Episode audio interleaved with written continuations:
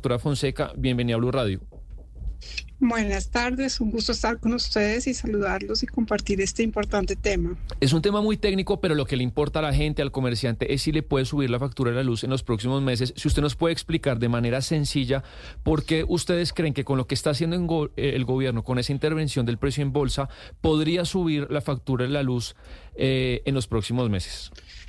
Sí, desafortunadamente hay como dos grandes elementos que hay que considerar. Primero, como bien lo decías, es la tasa de indexación de las tarifas, que a pesar de que ha tenido una alta volatilidad, en resumen, en, acumulado, es muy alta.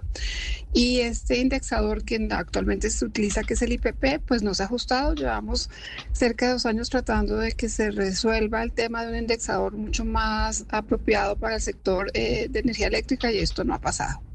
El segundo gran punto es que por falta de expansión de generación y transmisión, en momentos donde se requiere energía eficiente, competitiva, pues no tenemos disponibilidad total y ese es el caso eh, de los últimos meses y por supuesto se agrava ahora en el fenómeno del niño. Entonces, eh, un mercado que tiene poca oferta y que su balance de demanda-oferta es muy estrecho, pues hace que los precios suban.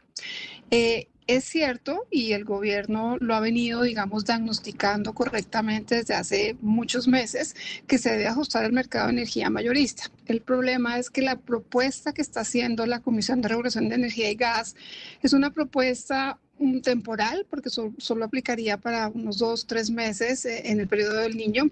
Y lo que está haciendo es más bien restando competitividad en el mercado, poniendo un tope de precios eh, alto para la generación hidráulica, reconociendo costos variables a las térmicas y esto además tratando de que un sobrecosto a las térmicas se pase a la tarifa en el mercado. Entonces, hagamos una, lista para de restricciones. Hagamos una lista para que todos vayamos entendiendo. Uno, el, por ejemplo, lo que decía Claudia Ana Cristina esta mañana, usted de pronto no nos está oyendo, que muchos proyectos que debían entrar y no han entrado, entonces no hay suficiente oferta. Esa es una razón. Y la otra razón es lo que usted está diciendo de la CREC, que tomarían medidas para tres meses para alterar la factura, porque esas medidas de la CREC alterar, eh, eh, no ayudarían a bajar el precio de la luz porque lo que está proponiendo es cambiar cómo se define el precio de bolsa y la diferencia entre lo que se pone en precio de bolsa y la generación térmica se lo van a pasar a las tarifas. Entonces es como bajar un poquito en algunos componentes de generación en algunas zonas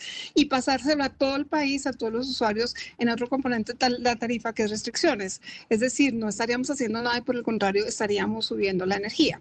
Entonces uno debe separar completamente el mecanismo de energía mayorista, la bolsa, los contratos de la tarifa a los usuarios finales y no pasar ineficiencias.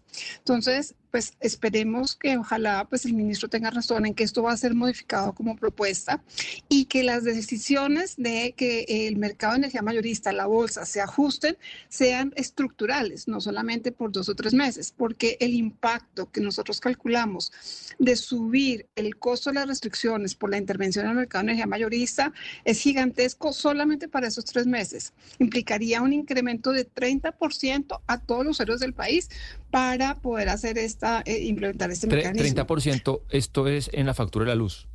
En la factura total de la luz. pero eso es una barbaridad. Por eso es que hemos dado una señal de alerta que esta propuesta pues realmente no cumple con el propósito de lo que se está buscando. Lo que hay que hacer realmente es asegurar que haya competencia en el mercado de energía mayorista y si no se logra, porque obviamente los proyectos se demoran en entrar, entonces se debe simular un mercado competitivo.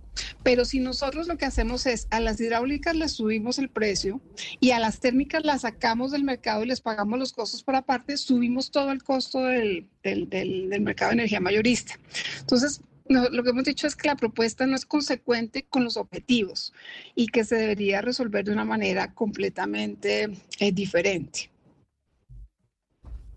Pues doña Sandra Fonseca, directora ejecutiva de Asoenergía, pues la Asociación Colombiana de Grandes Consumidores de Energía, ese alerta que usted pone pues no es menor porque eso nos afecta a todos, 30% de energía, imagínese, Oscar Montes paga 500 mil pesos de recibo de la luz al mes, quiere decir que Oscar estaría pagando 650 mil pesos si eh, sus pronósticos se cumplen, si aumenta 30% el precio de la luz. Mil gracias por atendernos.